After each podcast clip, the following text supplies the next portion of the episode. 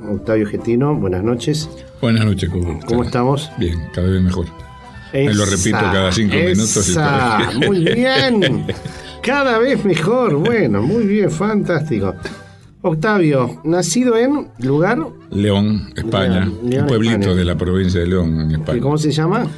El pueblito se llama Sopeña de Curueño, que está a unos 20 kilómetros de otro pueblito que se llama Getino. ¿Ah, sí? Sí, sí. Ajá. Ahí nací. Eh, ¿Tenés recuerdos de España, de infancia?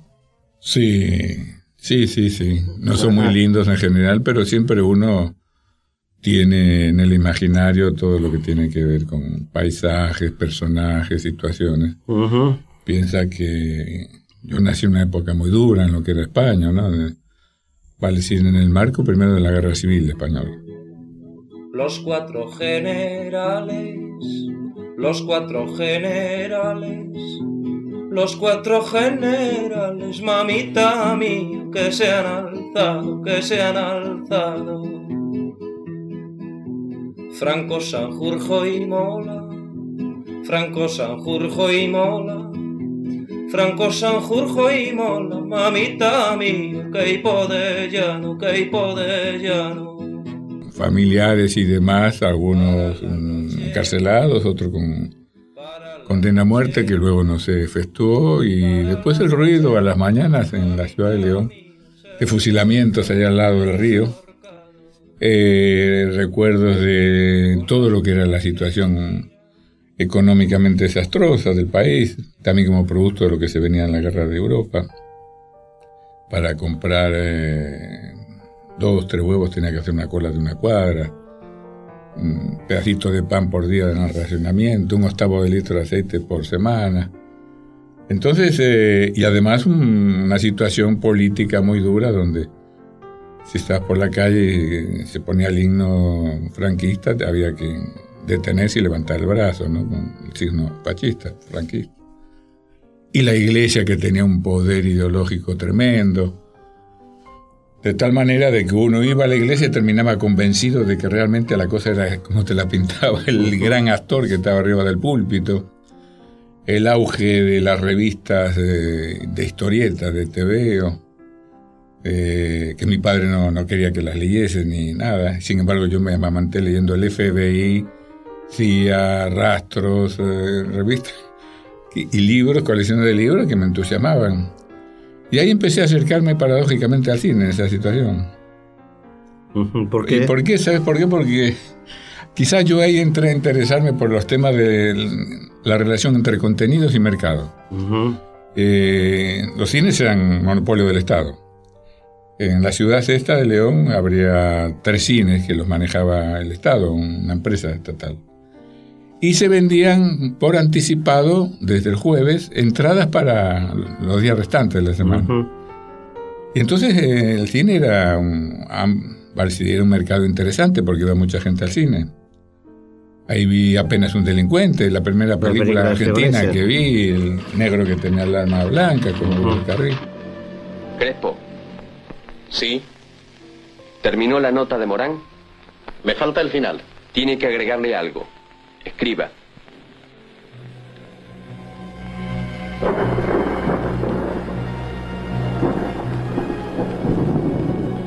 Ya no nos pertenece a nosotros.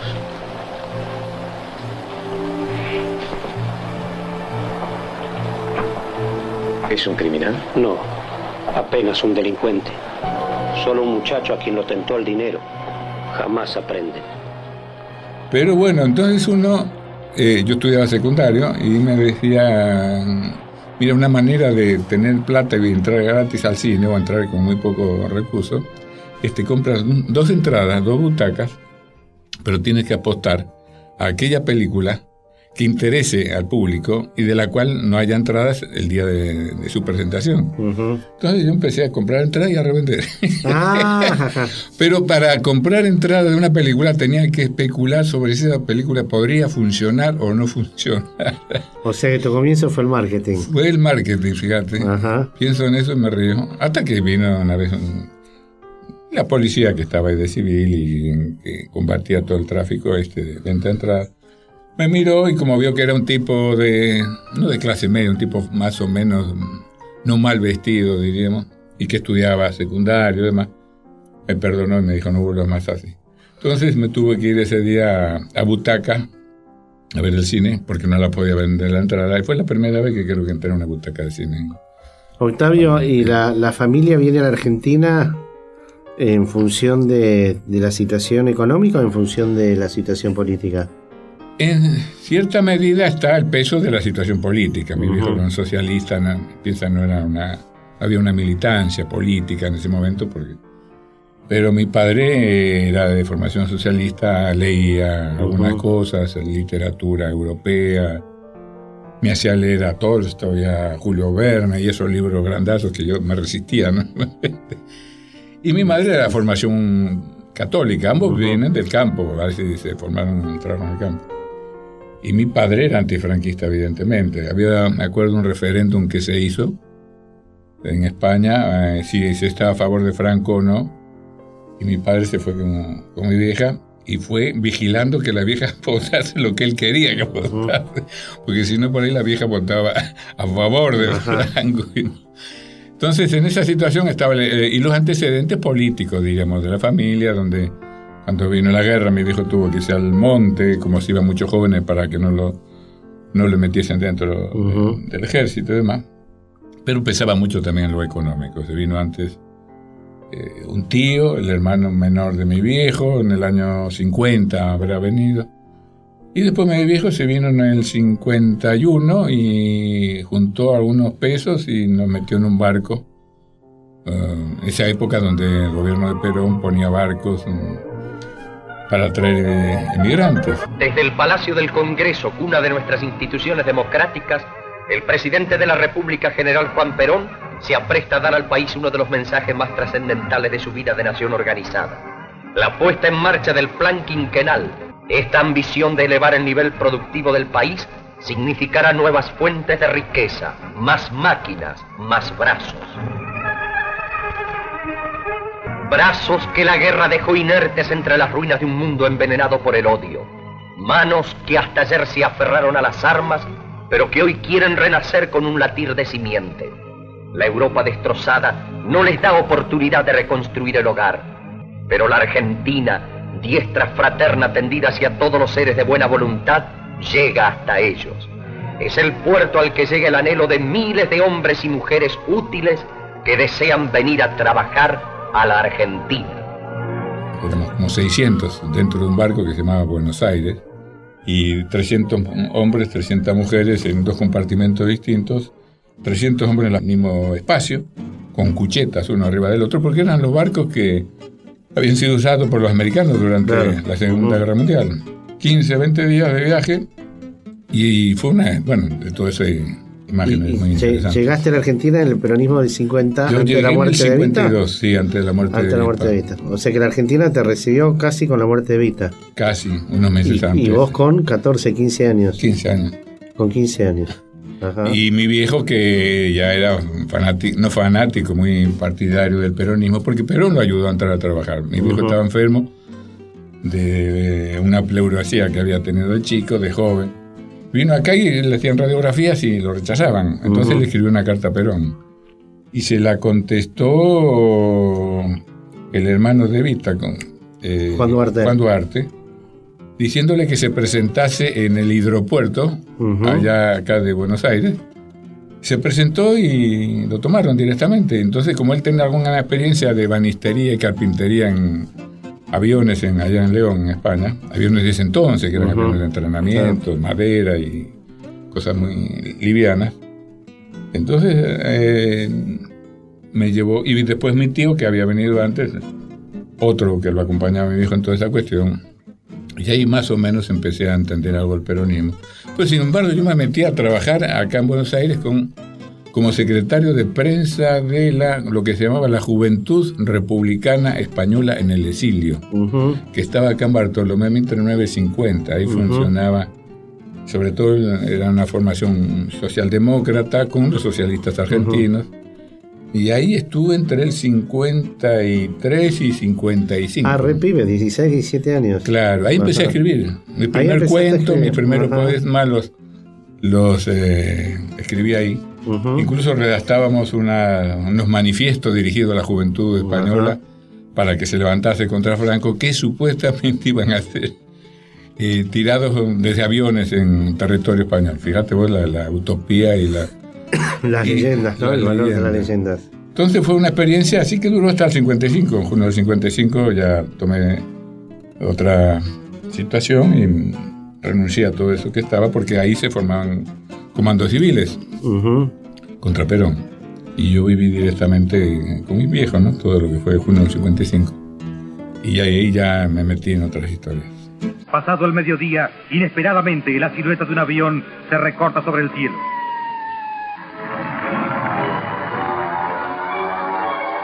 La primera bomba sobre la casa de gobierno. Después, bajo las nubes, el zumbido de los dos termitios.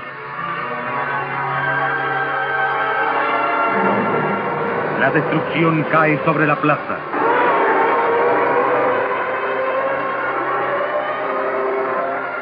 Desde la Confederación General del Trabajo se organiza una resistencia inútil. Los camiones se dirigen hacia la plaza, donde la muerte se repite en el estruendo de las bombas. ¿Y, cómo, cómo surge esto que de, cómo pasaste aquel marketing de las salas de- del Estado franquista de León a tu interés por el cine?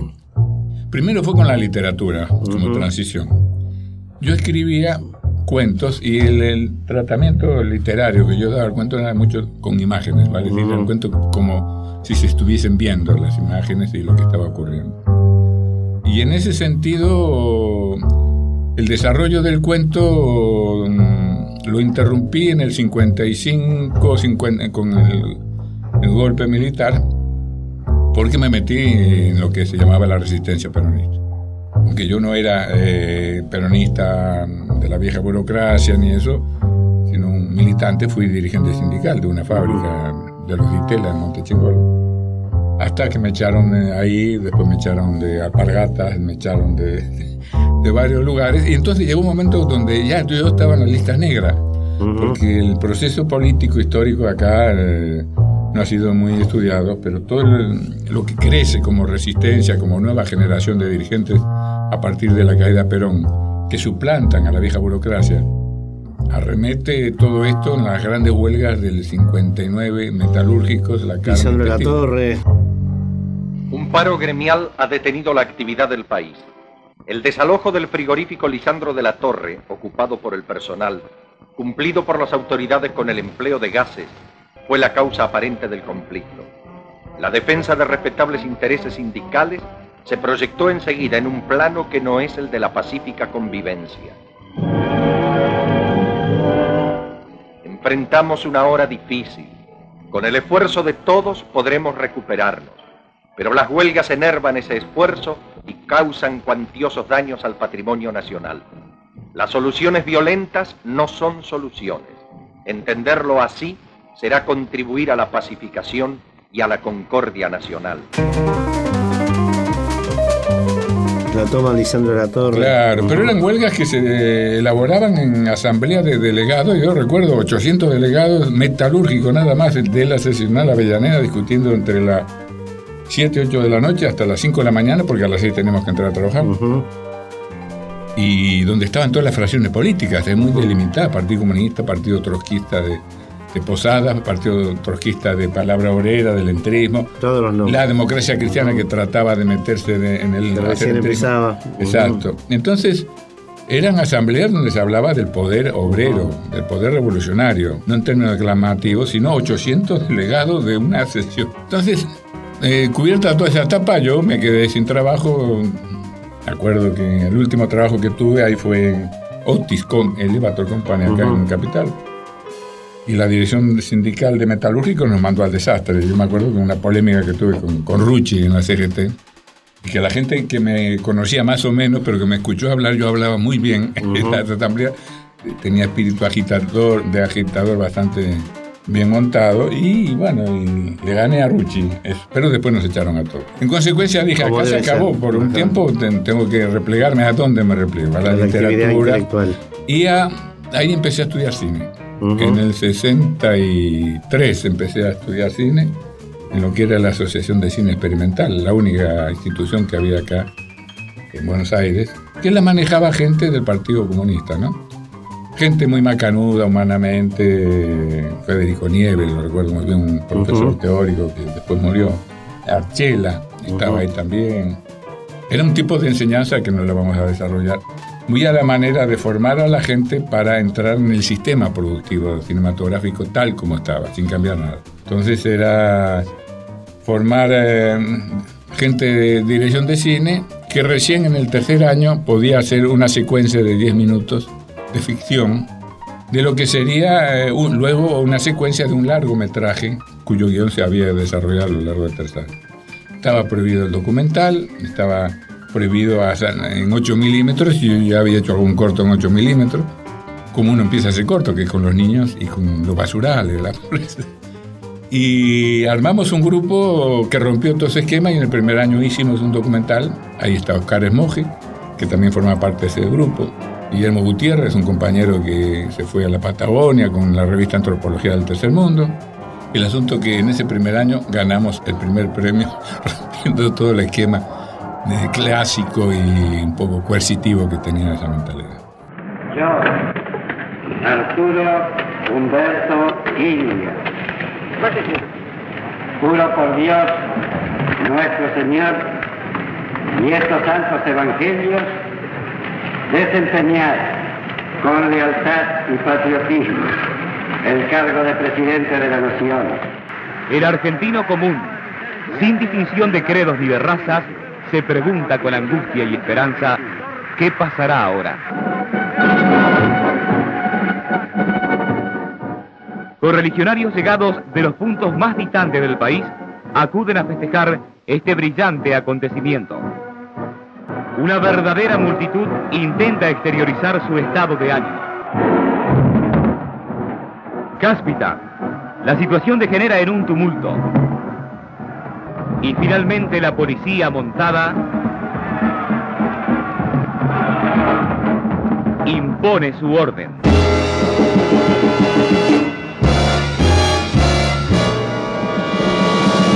¿Cómo, cómo te conoces con, con Pino Solanas? Mira, fue casi casualmente. Yo lo que conocía de Pino Solanas y la gente de su generación que estaba ya en el plan del cortometraje era haber visto algunos cortos en esas exhibiciones que se hacían una vez al año, dos, al dos veces al año. Y de casualidad se dio un hecho de que alguien le dijo a Valentino Orsini, Valentino Orsini era un realizador italiano eh, que trabajó, mm, creo, en dos largometrajes con los Tavianes, un trío Ujú, sí. Y Divorcio a la Italiana, creo que era la película que había hecho, y que vino acá al país a, a realizar un film institucional y que se conectó con algunos cineastas del cortometraje y les interesó en hacer una coproducción con Italia. Dentro de estos eh, cineastas está Pino Solana, Horacio Berbischi, estaba Agustín Malleo, estaba Fernando Arce y Alberto Fischerman. Ujú. Ese era el equipo que se había armado. Y por alguna razón vinieron a, a Asociación Cine Experimental a ver algunos materiales que había. Entonces se les mostró el corto que, que nuestro grupo, el grupo 7, había hecho. Siete. Siete se llamaba, Ajá. porque inicialmente éramos siete. Que era un documental sobre una familia de pescadores de, pasando cerca de Berazategui. Y se interesó mucho por el tratamiento, no por la cosa testimonial, lineal de un testimonio, sino por el tratamiento secuencial que se le había dado al documental, donde cada secuencia tenía una fisonomía diferenciada acorde con lo que se trataba en esa secuencia. Entonces preguntó, ¿y por qué Getino no está con nosotros en el grupo? Entonces eso hizo que los demás que lo tenían a él como un poco me mirasen y bueno, pasé a integrar el grupo y empezamos a hacer un guion que se llamó Los que mandan. Eh, no cuento la historia, pero era un guion donde el eje principal era un grupo de- del establishment económico, político, militar que estaba ante eh, la amenaza de elecciones y podían perder las elecciones. Entonces, si hacen golpes de Estado no golpes de Estado. Entonces, el eje dramático iba a ver todo lo que esos personajes vivían, ya no solo en relación a ese eje político, sino a nivel de sus individualidades y demás. Y con Alberto Fischerman, que tenía siempre una vocación más de ruptura, que a mí me parece muy buena, eh, se planteó cortar esa narración con una situación distinta, ya más de carácter documental, testimonial, que iba jugando con la ficción. El guion obviamente fue, fue rechazado por el Instituto Nacional de Cine. Y en consecuencia... de los que mandan. De los que mandan, exacto. Entonces el grupo se, se desbandó. Quedó Pino, que bueno, con él había trabajado parte del guion. En general los que participaban en ese grupo trabajaban muy poco, salvo Alberto que se aportó y Pino, eh, Fernando Arce a regañadientes. Pero mm, con Pino quedamos y un día dice Pino, ¿por qué no seguimos vos y yo si los demás eh, no están de acuerdo en avanzar en esto? Y le cambiamos eh, la fisonomía. Hagamos algo no, yo para, no ya para presentar al Instituto de Cine, sino para hacerlo por nuestra cuenta. Digo, ¿con qué recurso? Él me dijo, mira, yo tengo una empresa productora de publicitario.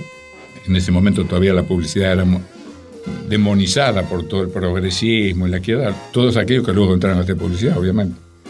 Pero en ese momento Pino era una figura medio confusa y para muchas, muchos ideólogos de, izquierda que no admitían trabajar para las agencias de publicidad.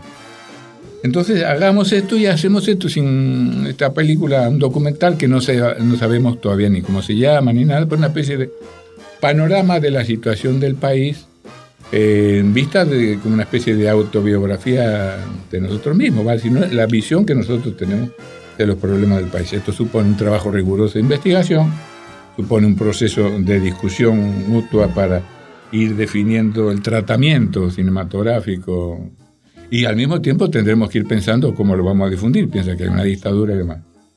Y la primera filmación, que fue una entrevista, no te lo cuento técnicamente porque piensa que en ese momento no había cámaras sincrónicas, tuvimos que trabajar con la y esta cuerda, con Desanso que trataba de que trabajase la cámara 24 cuadros por segundo para que fuese algo sincrónico con un grabador que funcionaba aparte, etcétera, Y la hicimos con Ortega Peña y Franco Moñi, que era un debate entre intelectual que estaba en el peronismo, tipo Ortega Peña, y Franco Moñi, un intelectual de la izquierda, marxista pero fue un debate muy lindo y que lo grabamos ahí en la oficina misma. El movimiento de masas, con su lucha, comenzaba a romper el frente antinacional que le había arrebatado el poder. La oligarquía perdía su tradicional influencia sobre los sectores medios. Dentro de las capas intelectuales iba afirmándose lentamente un pensamiento nacional. Me parece de vital interés, de gran actualidad, plantear el problema del rol jugado por el intelectual argentino, especialmente por el intelectual argentino de izquierda hasta hoy. No me parece, sin embargo... Franco Moñi, escritor, periodista... Es la respuesta que yo puedo dar. No quiero parecer de ninguna manera parricida, pero creo que el intelectual argentino de izquierda, hasta ahora por lo menos, no ha cumplido ningún rol. Me explico más, no ha cumplido hasta ahora ningún rol coherentemente de izquierda, ningún rol eminentemente revolucionario. En primer lugar, me parece que la función del intelectual de izquierda, del proceso argentino, eh, no ha sido solamente la carencia de una posición revolucionaria, sino la asunción concreta de una posición reaccionaria siempre. Es decir, la generación del 37 se plantea ya el esquema europeo frente a la realidad viva del movimiento de masas, que es el federalismo de Rosa, por una parte. Después, frente a Irigoyen, nuevamente están los intelectuales acusando de fascista al caudillo de las masas. Y frente al peronismo, directamente el esquema, nuevamente el esquema fascista, el esquema nazi, y no solamente la negación de una posición revolucionaria, sino que ha cumplido exactamente la función de ser el ala izquierda de la oligarquía y del imperialismo concretamente. Rodolfo Ortega Peña, historiador, abogado y de distintos sindicatos. No encuentro la praxis del intelectual fuera del movimiento de masas.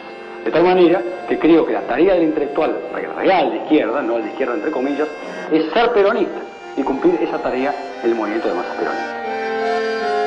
Y ahí comenzamos todo un trabajo que nos llevó a recorrer el país, a conocer mucha gente formidable, actores realmente de la tentativa de cambio que se estaba intentando llevar a cabo. Pero te digo que fue un proceso que lo fuimos construyendo conjuntamente sobre la marcha. Yo te juro de que escribimos cientos de páginas de, de intercambio, porque íbamos a ver a veces películas juntos y analizar qué cosas de esas podían servirnos a nosotros para lo que estamos haciendo. Pero ni teníamos el título, y entonces una vez nos encontramos con Rodolfo Ortega Peña y Eduardo Dualde por una de estas calles, creo que Maipú, una de estas, y Ortega Peña con ese aire soberbio que tenía, dice, ¿qué están haciendo? Mira, estamos haciendo una película, algo así como Los Caminos de la Liberación en Argentina. Ah, sobre el peronismo. Entonces eso me retrotrajo de vuelta políticamente y nos hizo revisar, ¿qué estamos haciendo acá? ¿Qué es esto? Y fue, dimos un viraje ahí para una búsqueda más cercana a todo lo que era el proceso de la resistencia peronista y demás, lo cual no descartaba también el diálogo y la relación con militantes que no estaban en el peronismo, pero que estaban en una vocación de cambio. Pero entonces te quiero decir de que no había mucha claridad nuestra en cuanto al eje del trabajo, eh, el eje temático. El eje temático estaba claro, pero la, la direccionalidad ideológica, política, no estaba del todo definido y se fue construyendo en un, una labor eh, interactiva, a lo cual ayudó también otro tema, de que el cine que estábamos queriendo hacer tenía antecedentes. Estaba eh, Santiago Álvarez, eh, estaba Fernando Virre, cada uno a su manera, ¿no? San Ginés y demás. Santiago Álvarez en Cuba y San Ginés en Bolivia. Exacto. Y una de las cuestiones que nos planteábamos era la, la concepción integral del producto. Es decir, no era hacer un guion y filmar y, y, tratar de resolverlo estéticamente, sino cómo lo ponemos en circulación, a quién lo dirigimos y de qué manera lo justificamos en términos crítico, teórico también. Porque nadie nos lo va a justificar te, si no lo hacemos nosotros. Todo este proceso que tiene se hizo en paralelo con la realización de la película. O sea todo que ustedes iban produciendo y van generando eh, el marco teórico tanto para la estética de la peli como para la producción de la película. Y para la distribución. Y para Esa, la distribución. Que la primera experiencia que hicimos fue, llegamos a un acuerdo con lo que era el Frente Estudiantil Nacional, donde estaba Roberto Bravoy, Julio Bárbaro, figuras en ese momento muy valiosas para el momento estudiantil universitario, hoy están a lo mejor en otra situación. Pero con lo que era la CGT de los argentinos, ahí estaba Horacio Berbisky y demás, yo eh, con Nemesio Juárez hicimos unos sin informes de la CGT de los uh -huh. argentinos. Entonces la idea era ver qué pasaba con todo esto. Y hicimos una torta, vale decir, eh, reunimos uh, cuatro o cinco cortometrajes. Ahí estaba Nau de Santiago Álvarez de Cuba, estaba Revolución de San Ginés, estaba el, la última secuencia de Tire 10 de Fernando Birri -huh. y estaba Mayoría Absoluta de León Girman de Brasil hicimos esta torta y firmamos un convenio. Por supuesto, todo eso se fue al diablo, no lo perdimos. Un convenio con el cual los compañeros de estas organizaciones estudiantiles, sindicales y popular se iban a ocupar de la difusión en, dentro de ciertos términos, que era tratar de preservar la seguridad de quienes participasen de estas exhibiciones. Pasado íbamos a punta, pero ahora ya el año pasado era insoportable. No había un lado donde ir donde no estuvieran todos los cachudos con los torinos. Yo viviría en Estados Unidos. Si vos eh, querés salir, por ejemplo, tenés mil lugares donde tocan jazz, mil cosas para ver. No sé, en todo. Vos caminás por París, por ejemplo, y París realmente si lo hicieron los franceses ya es una demostración bastante especial, ¿no? Y saber quién es Klee rápidamente, ¿no? Y Henry Miller, y tener tres títulos de Henry Miller, así, tope, tope, todo, ¿no? Y Saint John Perse, y, y, y Antonin Artaud, y el arte abstracto, y el concreto, y el pop, y el op, y saberlo además. Bueno, mira, mami es incansable. Siempre se trae alguna de estas chinas para trabajar en casa y, la otra vez le puso un colchón bárbaro que tenía mi hermana antes de casarse, que usaba ella, un colchón fabuloso. A los dos días te lo quemó íntegro. Así que la vieja ya no sabe si hay que hacerla dormir en el suelo.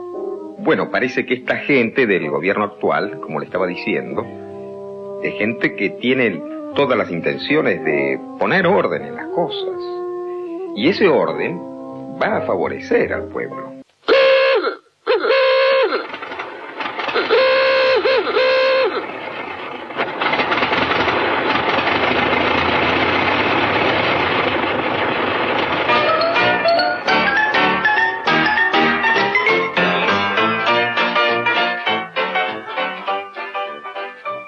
En su propia patria se saben foráneos. Aquí evocan sus años de oro. La Belle Époque. Estos son. Ayer alardeaban de su límpida ascendencia española. Hoy de su mestizaje con Europa y Estados Unidos. Estos son. Con el atuendo liberal, exterminaron a la población indígena y ensangrentaron al país más de una vez.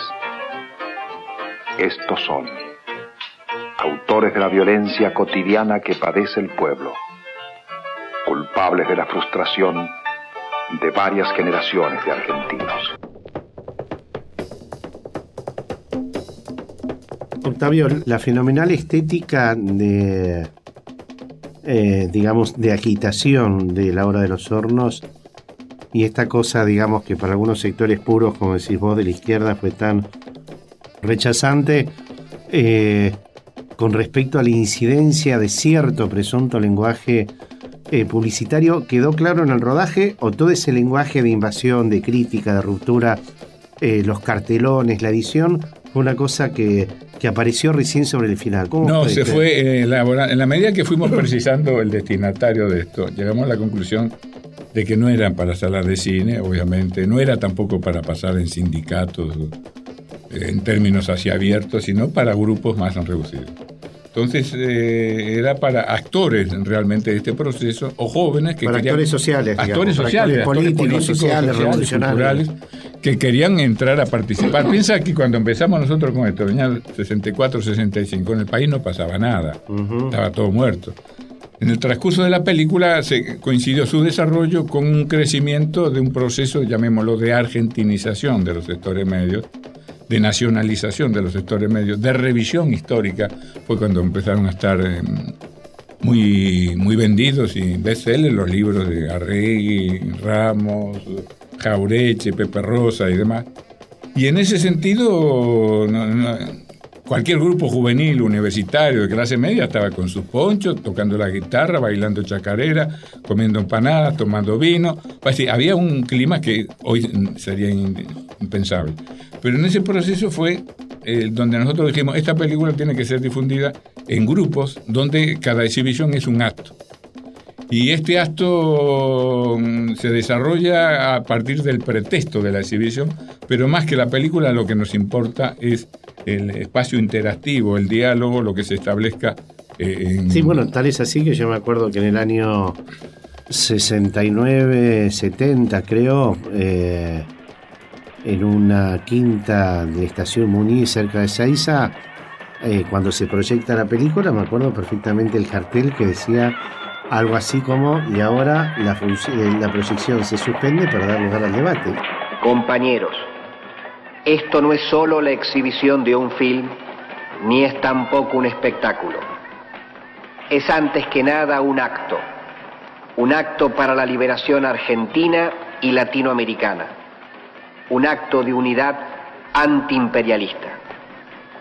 Caben en él aquellos que se sientan identificados con esta lucha, porque no es este un espacio para espectadores ni para cómplices del enemigo, sino para los únicos autores y protagonistas del proceso que el film intenta, de algún modo, testimoniar y profundizar.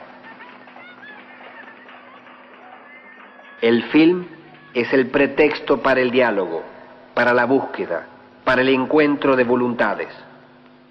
Es un informe abierto que lo ponemos a la consideración de ustedes para debatirlo tras la proyección. Importa sobre todo crear este espacio unitario, este diálogo de la liberación. Nuestras opiniones valen tanto como las de ustedes y podrán agregar a este acto cualquier otra manifestación o experiencia que enriquezca esta crónica de la liberación. Para finalizar, cedemos la palabra al compañero relator, que desde la sala actualizará a las circunstancias presentes el carácter de este acto. Y solicito a todos, como primer acto de voluntad conjunta, un caluroso homenaje a los pueblos y sus vanguardias armadas que hoy están combatiendo violentamente contra el imperialismo y el colonialismo. Y eso lo decía un cartel de la película, con lo cual se paraba la proyección de la película, discutíamos, me acuerdo que en aquella época fuimos llevados por algunos camaradas del trotskismo para ver la película, que usaba la película para hacerle crítica al peronismo, y aparecía el cartel, y era un quilombo, bueno, compañeros, terminó la discusión y seguimos viendo la película después de 40 minutos de discusión. Sí, la idea era crear grupos humanos, solidarios, que se pusiesen a debatir y a participar en un proceso donde si bien había posiciones políticas más o menos definidas, había toda una generación que estaba formándose. Y en, en esa formación el debate crítico me parecía que era fundamental. Incluso cuando la presentamos en Pésaro, hace ya, esto fue en el 68, 40 años, en junio del año 68. Vos tomás los 40 años del estreno a partir del, de, de la revolución que genera la proyección y el premio de la película en Pésaro. Claro, y todo el camino que abre para la película en el exterior y cómo todo eso repercute también en el interior del país, donde toda ese impasto en la crítica y en los medios afuera desata expectativas también adentro para ver de qué se trata esta película. Y me acuerdo que habíamos colocado a lo largo de toda la pantalla abajo un cartel que decía todo espectador es un cobarde o un traidor. O sea que en ese momento funcionaba muy bien porque piensa que era un mes del mayo francés todo eso.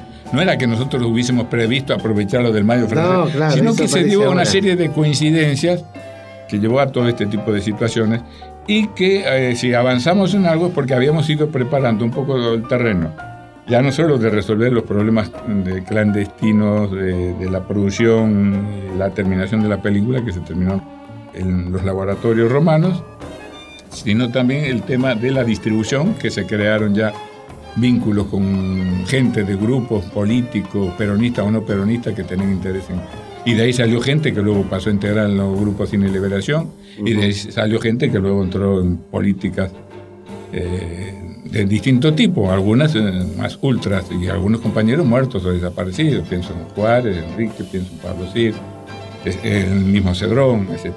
Y al mismo tiempo, insisto, la necesidad de ir justificando nosotros mismos y ante la gente que empezaba a preguntarnos cuál era el sentido de lo que estamos haciendo, elaborar teóricamente. Fue cuando empezamos a elaborar todas estas bases de lo que se llamó hacia un tercer cine, apuntes para un juicio crítico descolonizado, que tuvieron mucha difusión en, en África, en Medio Oriente, en Estados Unidos, en, en, Europa, en buena parte del mundo, y que se convirtieron en, no lo digo yo, a decir, está ahí en la bibliografía. Bueno, pero por la historia obligatoria para la escuela nada, de Nada de esto es casual porque al mismo tiempo que ustedes producen toda esa teoría hacia un tercer cine, que yo recuerdo todavía el día de hoy su edición en, en siglo XXI, en la editorial mexicana siglo XXI, eh, San Ginés con el grupo Ucamau también genera una producción teórica en Bolivia y Glauber Rocha también eh, genera en Brasil lo que es la, eh, la estética de la violencia a partir de la estética del hambre, que también es una producción teórica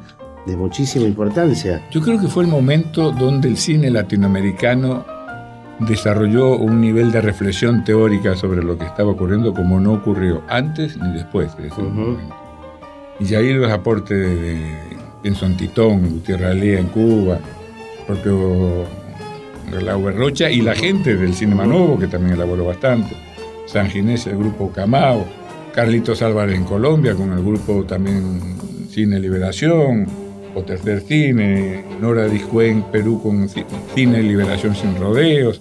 Hubo todo un movimiento, sobre todo en Sudamérica, que comenzó a reflexionar sobre la utilización del audiovisual en función de insertarse en los procesos de cambio que también estaban de alguna manera muy presentes en la movilización de América Latina.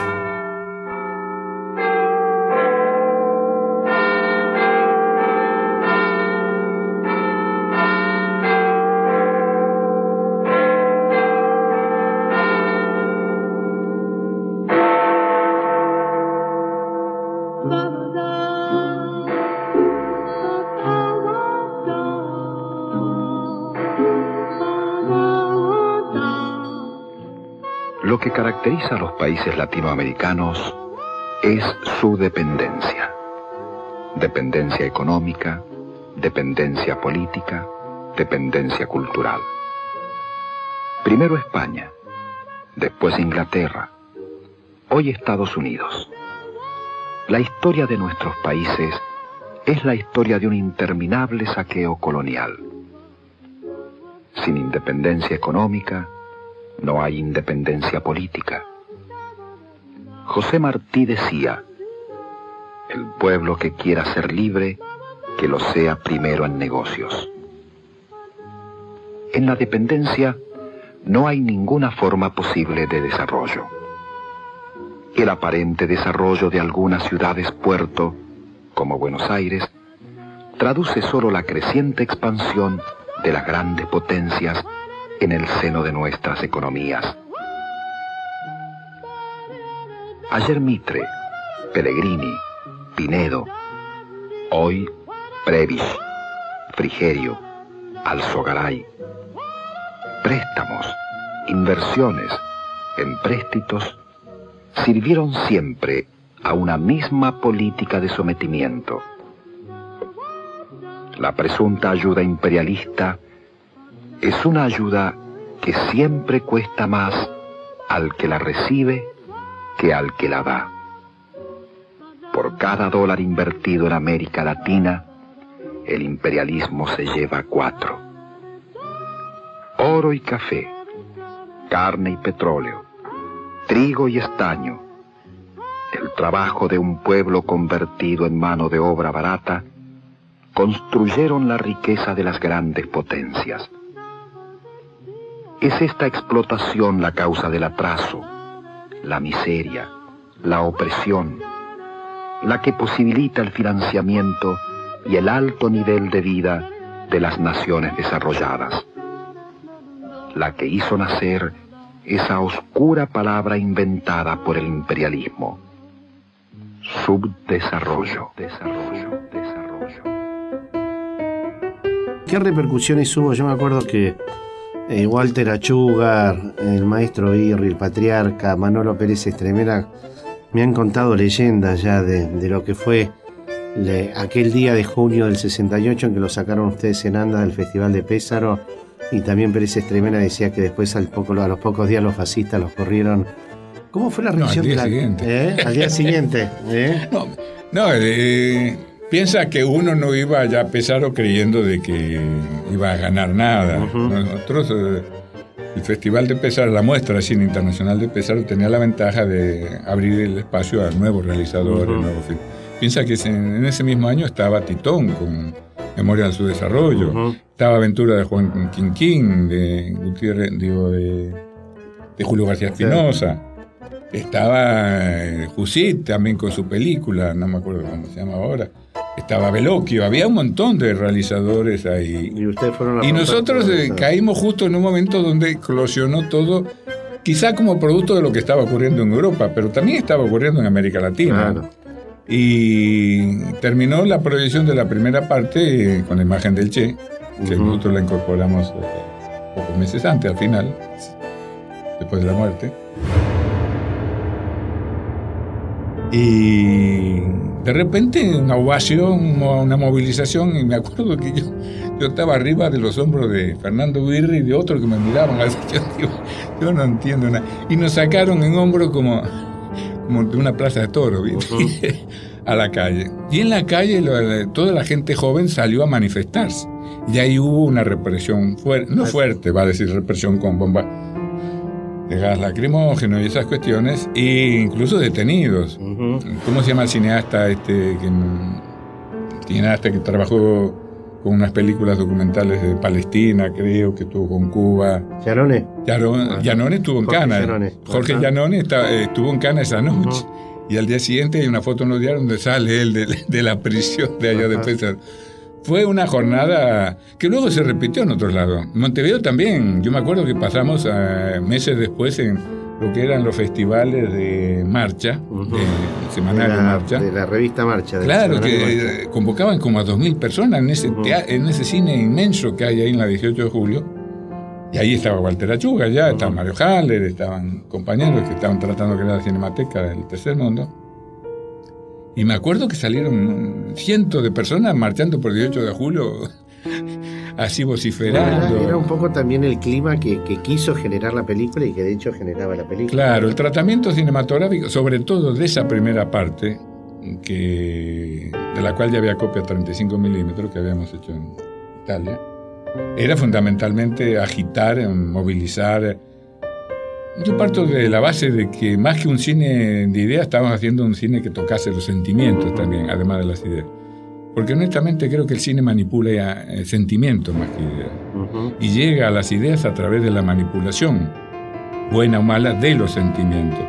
Nadie muere por una idea si esta idea no arraigó en el sentimiento de la gente. Nadie está frente a un pelotón de fusilamiento diciendo viva el comunismo, viva el fascismo, viva la patria, viva la libertad. Si realmente eso no se le metió en el corazón. Porque si no se le metió en el corazón antes de que venga la orden de fuego del pelotón, va a decir qué es lo que tengo que firmar y lo firma. La historia está llena de ese tipo de cosas.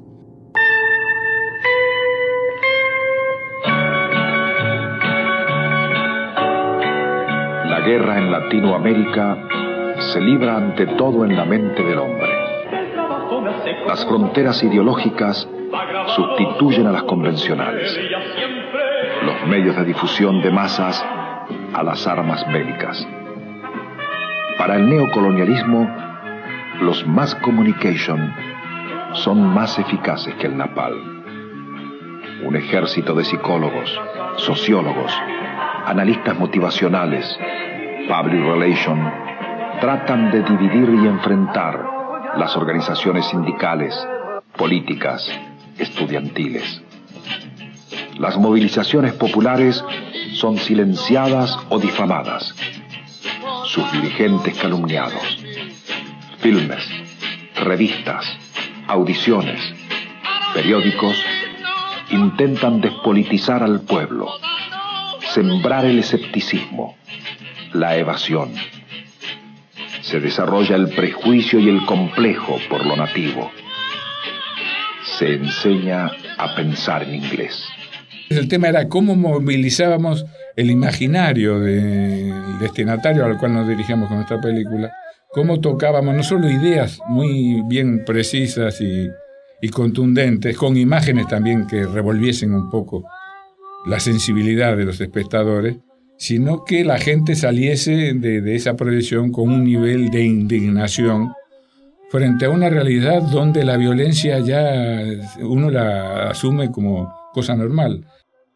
La tesis nuestra era que estamos viendo una situación de violencia tan grande en América Latina y en nuestro país en concreto, donde ya está tan asumida por nosotros que ya ni nos damos cuenta. Entonces hemos perdido esa capacidad de reacción, de indignación, sin la cual no hay ninguna posibilidad de constituirnos ni como seres humanos ni como comunidad. Los pueblos latinoamericanos son pueblos condenados. El neocolonialismo no permite elegir ni vida ni muerte propias. Vida y muerte están marcadas por la violencia cotidiana. Esta es nuestra guerra de hambre, de enfermedades curables, de vejez prematura, mueren hoy en América Latina cuatro personas por minuto. 5.500 por día. Dos millones al año. Esta es nuestra guerra. Un genocidio que en 15 años costó dos veces más muertes que la Primera Guerra Mundial. ¿Cuál es la única opción que queda al latinoamericano? Elegir con su rebelión su propia vida, su propia muerte. Cuando se inscribe en la lucha por la liberación, la muerte deja de ser la instancia final. Se convierte en un acto liberador una conquista. El hombre que elige su muerte está eligiendo también una vida. Él es ya la vida y la liberación misma totales. En su rebelión, el latinoamericano recupera su existencia. ¿Cómo fue la, reacción de la crítica del establishment cultural acá a, toda aquella época del estreno de la hora de los hornos? La crítica empezó eh, desde afuera en principio, porque acá la película no había tenido difusión. Y la crítica, la primera crítica dura que sale contra la película viene de una corresponsal, no me acuerdo el nombre del diario de la Nación, en el Festival de Cannes, donde la película participó también. Y donde dijo de que todo lo que nosotros decíamos sobre el país era mentira, que en el país no había ese tipo de situaciones, que el problema de indígena acá en este país era inexistente, que la pobreza no estaba a esos niveles. Va a decir, habíamos hecho un panfleto en contra de nuestro propio país. Esa fue la primera crítica que salió en el diario de la Nación durante el Festival de Cannes. Y después en Francia salió eh, otra reacción del Partido Comunista en su revista teórica en Francia, no me acuerdo cómo se llama, que dedicó como 15 páginas a analizar la película pero por sus eventuales relaciones, decir, la manera que trataba de realzar al peronismo, que era una manera también de volver a hablar del fascismo, ¿vale? Peronismo fascismo para el Partido Comunista era lo mismo. Entonces, las dos primeras críticas que aparecieron a ese nivel importante, una en el Partido Comunista y otra en el Diario Nación, más o menos coincidían en atacar la película. Después no, después acá hubo una crítica muy subterránea, diríamos, porque no era una película que se difundía ni pudiese salir. Piensa que la película estaba prohibida por el Instituto Nacional de Cine. Incluso el Instituto Nacional de Cine ordena al ente de calificación que la prohíba, cosa que iba en contra de la ley. Es el ente de calificación el que te... Y que la prohíba porque Pino, que estaba tramitando de meter la película en países europeos, se pedía en ese momento el certificado de nacionalidad. De, origen. Entonces Pino, por alguna razón, acertada o no, le dirigió una nota al instituto pidiendo de que le diesen el certificado de origen. Para decir lo mismo que pedir a una persona sin preguntarle su religión ni su ideología, si es argentino o no es argentino, simplemente el certificado, la cédula de la entidad no se la puedes negar. Y entonces en el Instituto de Cine ya está ahí el documento, ultra secreto y demás, eh, está impreso y publicado, donde dice que la película está prohibida. Pino se da cuenta del juego que viene y entonces pide el retiro de, esa nota que había hecho, pero ya era tarde. De cualquier manera, acá la película se empieza a difundir, eh, sobre todo entre alguna gente de cine, que eh, también tiene interés en acercarse. Y es cuando decidimos hacer un frente, porque nosotros estábamos ubicados dentro de la que era el peronismo, pero dijimos, queremos hacer un frente y una alianza con otros cineastas que estén en otras posiciones ideológicas o políticas, pero que quieran de alguna manera trabajar para restaurar la democracia en este país, por lo menos. Y fue cuando apareció lo de Córdoba, el Cordobazo, y ahí hicimos una película que la firmamos como realizadores de Mayo.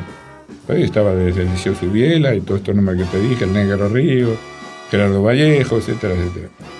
Y fue también parte de una línea de trabajo que luego desembocaría mm, después con los documentales de Perón en el 71. Ahora bien, la crítica recién empezó a, ser pública cuando la película aprovechó el interreño de, bueno, de Campo al Poder, el regreso de Perón en el 73, y se exhibió en, en salas de cine ya de la calle Corrientes y de otros lugares. Eh, esto fue en el 73, que en el 73 yo estaba eh, como interventor del ente de, calificación, y ahí empecé a liberar todas las películas que tenían restricciones por cuestiones ideológicas o políticas. Esta es la gente que ha llegado al preestreno de la hora de los hornos en el cine Libertador. En este momento está terminando la función de las 9 de la noche y entrando la gente para la de las 23 y nosotros vamos a aprovechar para rescatar de los fotógrafos a Octavio Getino, uno de los autores del argumento junto a Solanas. Getino, buenas noches. Buenas noches. Eh, entiendo que este es el momento culminante de la obra de ustedes, después de haber filmado y haber hecho una película que mm, tuvo un proceso de dos años casi para su elaboración y varios premios en el exterior después, y prohibida aquí en Argentina. Claro, hace cinco años exactamente, y creo que en esta misma manzana, eh, acá en Corrientes, quisimos hacer la primera función en trasnoche y recuerdo de que surgió una prohibición por parte del instituto que impidió que el público la pudiese ver. Para nosotros muy emocionante también de que al cabo de cinco años el público argentino pueda acceder finalmente a una de las obras que han sido reprimidas dentro de la cinematografía nacional. Público juzgará. Solanas, Solanas, por favor. Fernando, venga un minutito que le quiero hacer una pregunta. Recién hablábamos con Getino de un intento de hace cinco años de dar la hora de los hornos. En aquel momento el instituto la prohibió. En este momento, como paradoja, que Getino está al frente del ente de calificación, ¿es su ubicación al frente del ente que permite que salga esta película de ustedes? Bueno, es el gobierno popular que permite que esta película se estrene, ¿no es cierto? Esto es parte del proceso de reconstrucción de la cinematografía nacional y parte del proceso de liberación de la cultura nacional. ¿Ustedes entienden como realizadores de esta película que el cine político, el cine de tono testimonial, faltaba en la Argentina y a partir de la hora de los hornos se impone seguir trabajando en este tipo de cine? No, yo creo de que el cine testimonial existe desde el nacimiento mismo del cine, dado que la primera película del cine argentino es el fusilamiento de Orrego, por ejemplo. Vale decir de que todo lo que hace a la presencia del cine, del testimonio, del documento, está presente de manera determinada, a veces con un cine de recreación, de ficción, en este caso de una manera particular, distinta, pero simplemente la obra de hornos hace, eh, no hace otra cosa que continuar y retomar una línea de la cinematografía nacional que ya estaba antes que nosotros.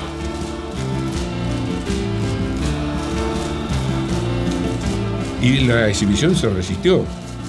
Pero desde el poder, entre comillas, que yo podía tener, yo llamé a dos o tres grupos de exhibición, dije, señores, mire, yo soy interventor, la película está autorizada, ¿por qué no la pasa? Y la pasado. Y fue un hecho político importante, pero ya no, yo creo que ya no tuvo para mí el significado que había tenido antes.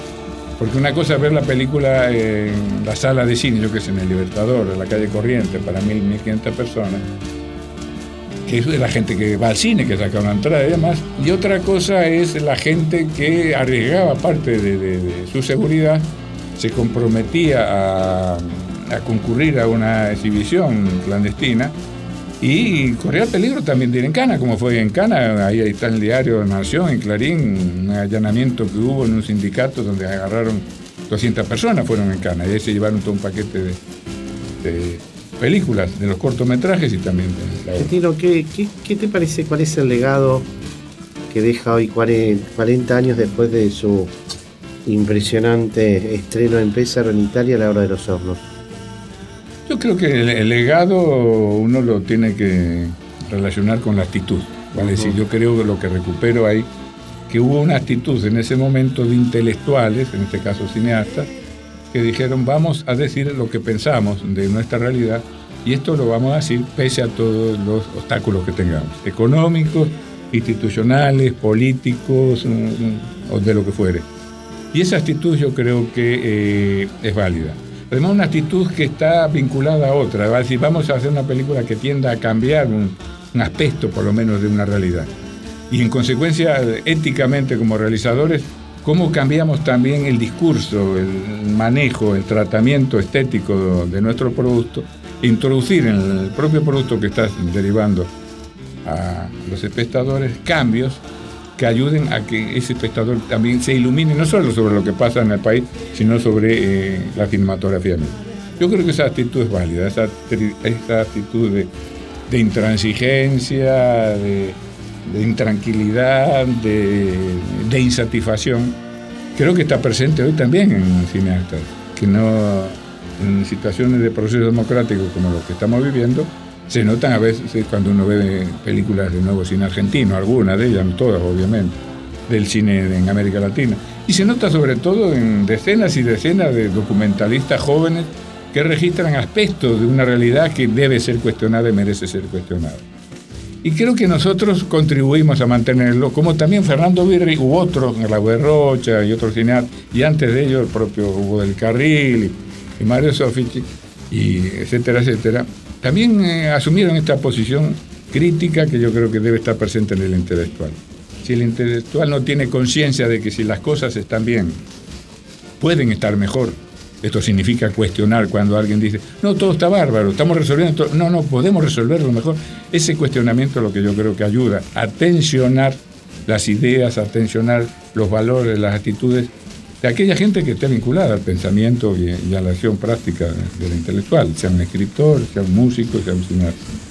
Eh, resignarse a lo que te pautan las leyes del mercado, las leyes del cine, el poder político de turno que esté en cada momento y demás, me parece que es eh, horizontalizar y arrasar así con las posibilidades que tiene este lenguaje audiovisual de valor estratégico para nuestros imaginarios y para nuestro futuro.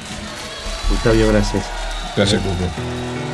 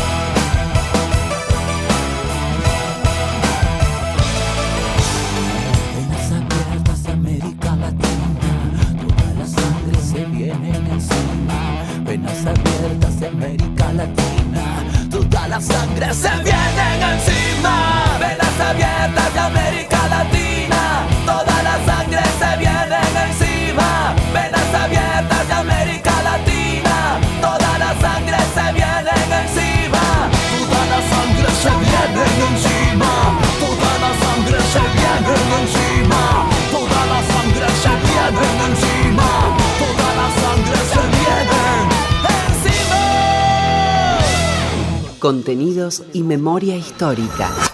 Radio Nacional.